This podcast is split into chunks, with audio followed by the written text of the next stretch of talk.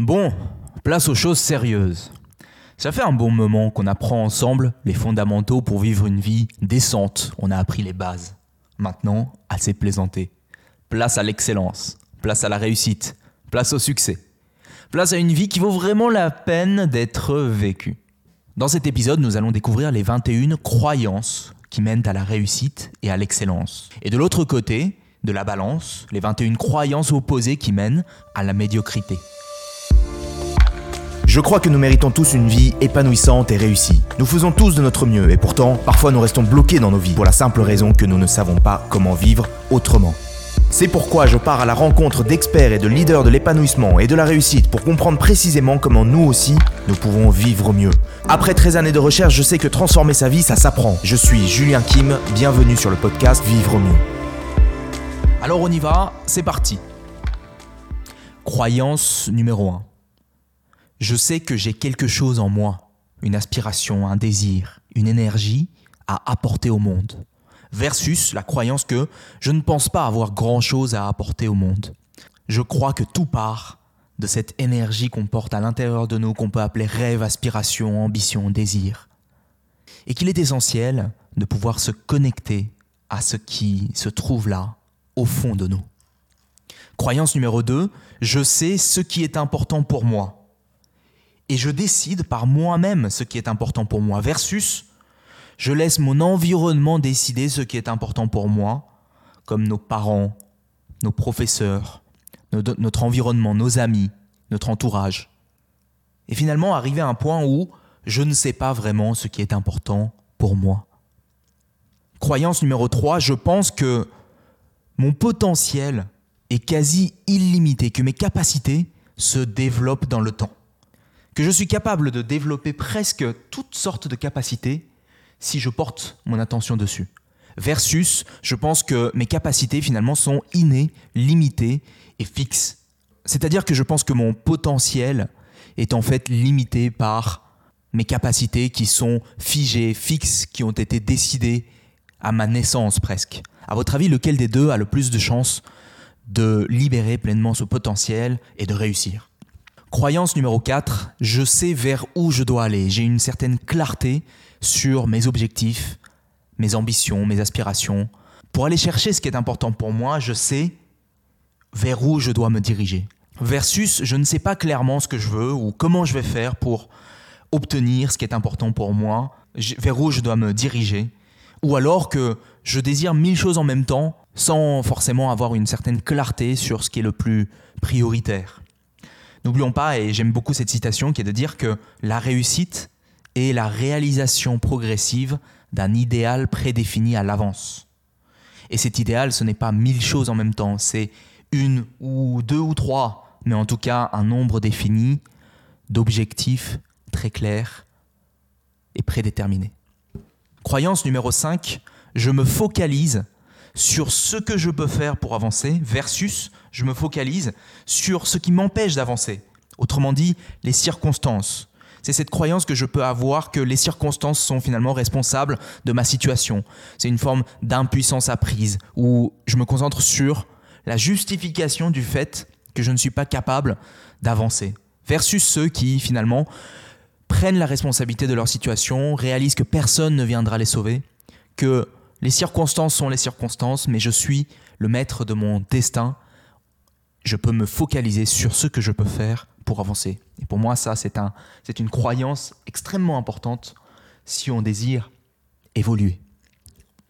Croyance numéro 6. Je sais que mon estime, ma valeur, ce que je vaux, la première personne qui peut juger ça, c'est moi-même. Versus, je sais que ma valeur, mon estime, ce que je vaux, c'est l'environnement, c'est-à-dire les autres qui décident.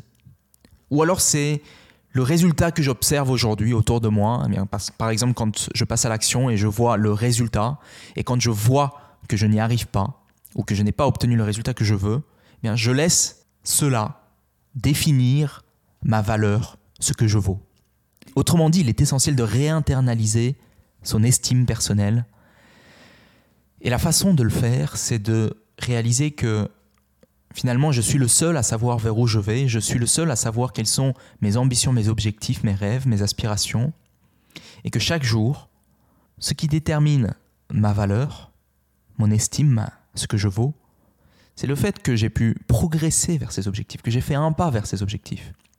En quoi les résultats que j'obtiens aujourd'hui devraient avoir autant d'importance En quoi le jugement de mon environnement devrait avoir autant d'importance sur ce que je vaux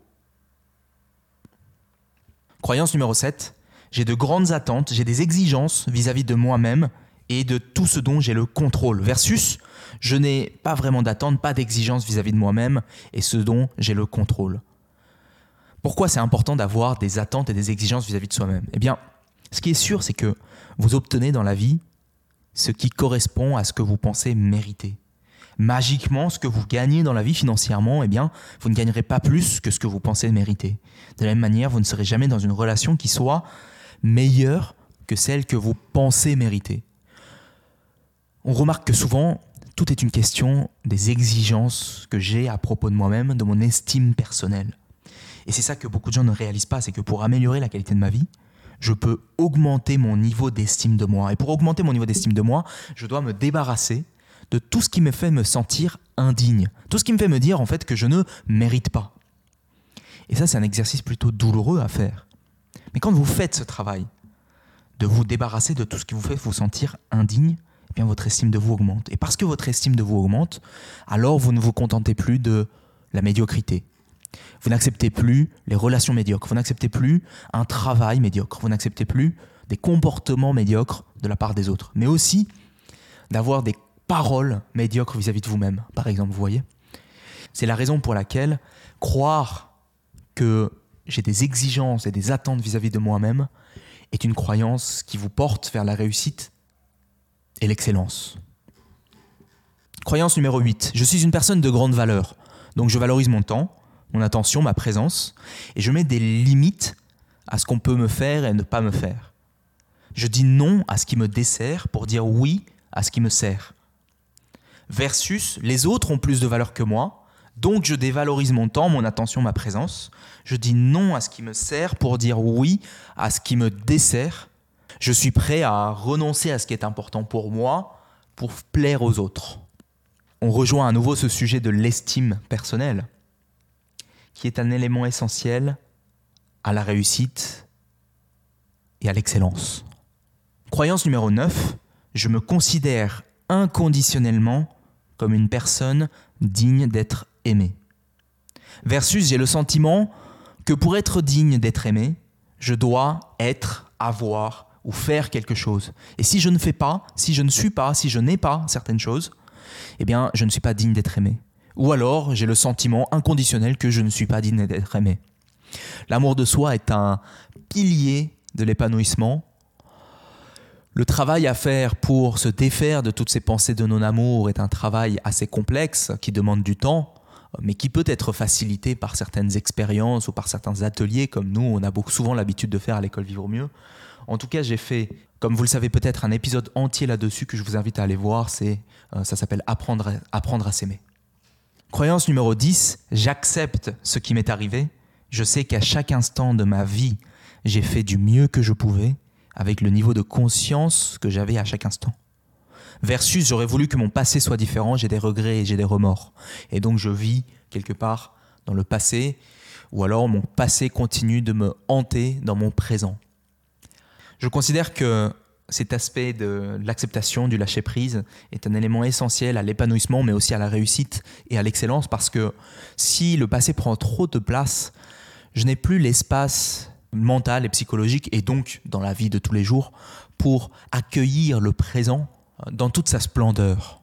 Et puisque pour avancer vers un futur plus riche et plus réussi, j'ai intérêt à me donner pleinement dans le présent, eh bien le fait de se retrouver bloqué par son passé est un obstacle majeur. Croyance numéro 11. Je crois que je vis dans un monde abondant. C'est-à-dire que ce monde est rempli de ressources. Et puisque ce monde est rempli de ressources, eh j'ai le sentiment que si j'apporte, si je donne énormément, eh bien je vais recevoir en retour. Et donc pour moi, le secret, le principal secret pour obtenir, c'est d'apporter. Versus, je crois que le monde est vide. Et comme je suis dans un monde vide, les ressources sont rares, comme une sorte de désert. Et alors, le premier arrivé, le premier servi, je suis dans un monde de compétition.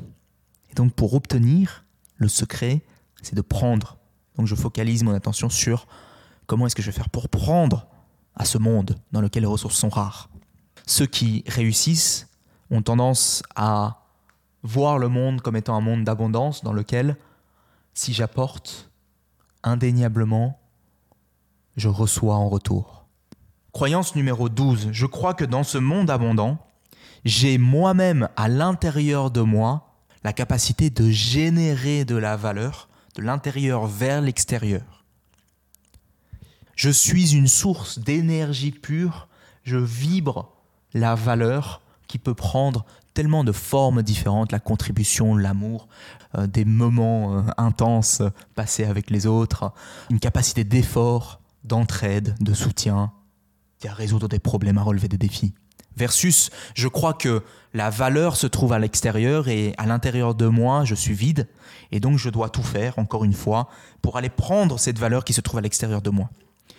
Vous savez, ma vie a changé quand j'ai pris conscience que je ne faisais pas l'expérience de la vie pour prendre, mais que j'étais en vie pour donner. Et vous, dans quelle catégorie êtes-vous? Croyance numéro 13. Aujourd'hui, je fais le meilleur plan possible pour mon futur, celui que je suis capable de concevoir maintenant, versus je ne fais pas de plan pour mon futur parce que je considère que ce n'est pas important. Je vous invite à faire la meilleure chose à laquelle vous pouvez penser aujourd'hui, à prendre le meilleur plan que vous avez maintenant. Ce plan ne sera pas parfait, pas du tout, il changera en cours de route, et il changera parce que sur le chemin, vous serez confronté à la réalité. Et en vous confrontant à la réalité, vous apprenez à faire de meilleurs plans. Et progressivement, vous devenez de plus en plus efficace. Et progressivement, vous obtenez de meilleurs résultats. Et progressivement, votre qualité de vie s'améliore. Croyance numéro 14.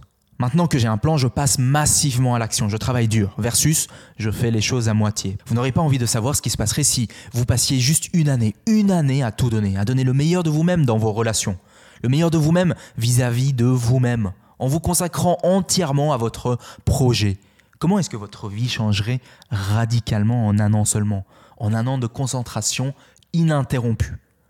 Je parie que votre vie changerait radicalement. Je parie que vous seriez une personne complètement différente. Je parie que vous seriez complètement méconnaissable. Je parie que vous regarderiez en arrière et vous vous diriez Je n'arrive pas à croire que je vivais comme ça. Ce temps va s'écouler quoi qu'il arrive. Et la prochaine année de votre vie va s'écouler quoi que vous fassiez. Alors pourquoi ne pas passer cette année à donner le meilleur de vous-même et voir ce qui se passe? Si vous faites ça, je vous garantis que dans un an, vous vous direz que c'est la meilleure décision que vous ayez prise. Croyance numéro 15. Je me focalise sur mes objectifs versus je me focalise sur les obstacles. Laissez-moi vous expliquer. Et lorsque je me focalise sur mon objectif, le fait d'abandonner est une source de douleur parce que ça m'empêche d'atteindre ce qui est agréable pour moi, mon objectif, ce qui est important. Je vois donc les obstacles comme un passage obligatoire pour aller vers mon objectif. Alors que lorsque je me focalise sur mes obstacles, abandonner est synonyme de quoi Abandonner est synonyme de soulagement. Abandonner devient un signe de soulagement. Donc, mon cerveau qui est très primitif et qui veut m'aider à arrêter de souffrir, eh bien, il veut m'aider en me faisant abandonner. Donc, si je veux avancer, si je veux réussir, si je vise l'excellence, j'ai intérêt à me focaliser sur mon objectif plutôt que sur les obstacles. Croyance numéro 16. Je crois que j'ai en moi les ressources pour affronter les défis. Versus, je, ne crois pas que j'ai en moi les ressources pour affronter les défis. Et on en vient à cette notion de confiance en soi et plus largement de confiance en la vie, puisque finalement, je me dis que quoi qu'il se passe, j'arriverai à trouver une façon de faire face à ces obstacles, que j'en suis capable de manière presque inconditionnelle. Et cette notion de confiance en soi et de capacité, elle vient souvent par l'itération, c'est-à-dire que si j'ai eu l'habitude de relever des défis dans le passé, si j'ai déjà résolu sans problème, eh bien j'ai plus de facilité à croire que le 101e, je serai capable de trouver la solution, même si aujourd'hui je ne sais pas exactement quelle sera la solution. Et c'est donc une, euh, une dynamique, une démarche active, je crois, qui me met le plus facilement dans cette posture de confiance en moi et en la vie. Bon, j'ai aussi fait des épisodes entiers dédiés à la confiance en soi que je vous invite à aller écouter si vous en avez envie. Croyance numéro 17, j'apprends de tout et de tout le monde versus je crois déjà tout savoir. Il a une citation euh, sur laquelle je suis tombé l'autre jour que je trouve excellente pour expliquer ça. La voici. La plupart des gens apprennent de leur propre expérience. Les gens intelligents apprennent de tout et de tout le monde. Et les gens stupides savent déjà tout. Croyance numéro 18. Je tire les leçons de mes échecs et je change de plan autant de fois qu'il le faut. Versus, je ne tire pas les leçons de mes échecs et je garde le même plan, le plan initial, parce que je suis persuadé que c'est le meilleur. C'est un petit peu la même chose que la précédente croyance, mais ici c'est cette idée que j'ai intérêt à pivoter à chaque fois que je rencontre des obstacles, à chaque fois que je n'ai pas obtenu les résultats que j'ai voulu obtenir, et capitaliser sur ces échecs en essayant de tirer les leçons en essayant d'aller comprendre qu'est-ce qui a fait que j'ai vécu cet échec et qu'est-ce que je peux changer pour, pour, que les mêmes résultats ne se, pour que le même résultat ne se reproduise pas dans le futur. Croyance numéro 19. J'ai de la gratitude et de l'appréciation vis-à-vis de tout ce qui échappe à mon contrôle direct vis-à-vis de l'environnement extérieur, versus j'ai de grandes attentes, de grandes exigences vis-à-vis de ce dont je n'ai pas le contrôle et de l'environnement extérieur. Vous vous rappelez tout à l'heure, j'ai dit que il était essentiel d'avoir de grandes attentes et des exigences par rapport à soi-même, à ce dont on a le contrôle. Oui, c'est vrai. Et à l'inverse, si vous avez de grandes attentes, de grandes exigences vis-à-vis de tout ce dont vous n'avez pas le contrôle, comme la société, le gouvernement, euh, l'économie, eh bien vous allez ressentir énormément de frustration, de colère, de sentiments d'injustice. Et même s'il existe euh, des raisons de se sentir frustré et de, ne pas être en accord avec euh, tout ce qui nous entoure, je crois qu'il est aussi essentiel de porter notre attention sur ce qui fait que notre société aujourd'hui fonctionne comme elle fonctionne, toutes les institutions et les acteurs qui nous permettent d'avoir la vie que nous avons et de porter de la gratitude, de l'appréciation pour tout ce qui nous entoure et sur lequel on n'a pas vraiment le contrôle. Vous savez, je veux même parler ici de nos prochains qui font ce qu'ils font et qui parfois, eh bien, ça ne nous plaît pas, mais on peut aussi se dire, faire preuve d'empathie et se mettre à leur place et se rendre compte qu'ils ont leur propre histoire, qu'ils sont là où ils sont avec leur lot de souffrance et de joie, euh, qui font, et d'histoires personnelles qui font qu'ils sont là où ils sont et porter une certaine appréciation à ça. Je crois que c'est essentiel. Je crois que c'est essentiel et je crois que bon nombre de personnes qui atteignent l'excellence et une vie réussie et épanouissante cette croyance. Croyance numéro 20, croire que le bonheur n'est pas le plaisir immédiat versus croire que le bonheur c'est le plaisir immédiat parce que je m'en fiche, je suis un hédoniste et la vie est faite pour se faire plaisir. Non, je crois que il est possible de se rendre compte que le bonheur n'est pas forcément le plaisir immédiat, parce que le plaisir immédiat, c'est en fait une stratégie à court terme, souvent imaginée par notre cerveau pour me soulager de certaines souffrances que je peux avoir au quotidien et pour ne pas avoir à porter mon attention sur cette souffrance, eh bien je me porte sur le plaisir immédiat, sur des sources de dopamine comme la télé, comme les jeux, comme le sexe, comme euh, euh, les drogues. Et le meilleur moyen de reconnaître ça, c'est de réaliser que toutes ces stratégies qui me, qui sont, qui m'apportent du plaisir à court terme, me desservent à long terme. C'est un, obstacle, une entrave à mon rêve, ma vision, mon ambition. Je crois qu'il est possible de réaliser que le bonheur n'est pas forcément le plaisir immédiat, ni un état de plaisir ou de bien-être euh, continu, mais plutôt de faire l'expérience d'une vie qui ait suffisamment de sens, qui justifie tous les pics de plaisir et de souffrance que je dois immanquablement endurer sur le chemin. Parce que je crois que ce serait un gâchis de laisser tout votre potentiel rester à juste cela, un potentiel. Simplement parce que vous avez choisi de vivre une vie qui est faite de plaisir immédiat. Il y a des gens qui pensent que la finalité dans la vie, c'est la recherche de plaisir. Et alors ils passent toute leur vie à croire que c'est ça, le bonheur. Ils recherchent cet état permanent de plaisir, alors que on pourrait réaliser que la finalité, c'est de faire l'expérience, comme je l'ai dit, d'une vie qui ait suffisamment de sens pour justifier tous ces pics de joie et de souffrance que l'on peut rencontrer sur le chemin. Et croyance numéro 21, j'apprécie le voyage, aussi bien les moments de plaisir que de souffrance, que la vie me présente nécessairement sur mon chemin, parce que je crois que c'est ça, vivre, versus, je me dis que je serai heureux quand j'aurai atteint mes objectifs, mon but. Comme on le dit souvent, la vie, c'est finalement le chemin et non la destination. Allez, c'est tout pour aujourd'hui. J'espère que vous avez apprécié. Si vous avez apprécié l'épisode, n'hésitez pas à mettre un commentaire si c'est possible sur la plateforme d'écoute dans laquelle vous êtes. En tout cas, de laisser aussi un 5 étoiles, ça nous aide énormément pour la visibilité de cet épisode et ça me permet de voir aussi quel est le genre de contenu que vous appréciez le plus. Si vous voulez aller plus loin, vous êtes les bienvenus pour nous rejoindre sur notre newsletter dans laquelle on envoie sous format email une fois par semaine nos différents conseils et nos invitations pour que vous puissiez également nous rejoindre sur nos ateliers et nos conférences à thématiques dans lesquelles vous faites l'expérience, vous vivez véritablement euh, des expériences de transformation et de déclic et vous êtes également exposé à d'autres personnes qui sont dans les mêmes démarches que vous. Ce sont souvent des moments assez intenses euh, d'évolution personnelle et de partage.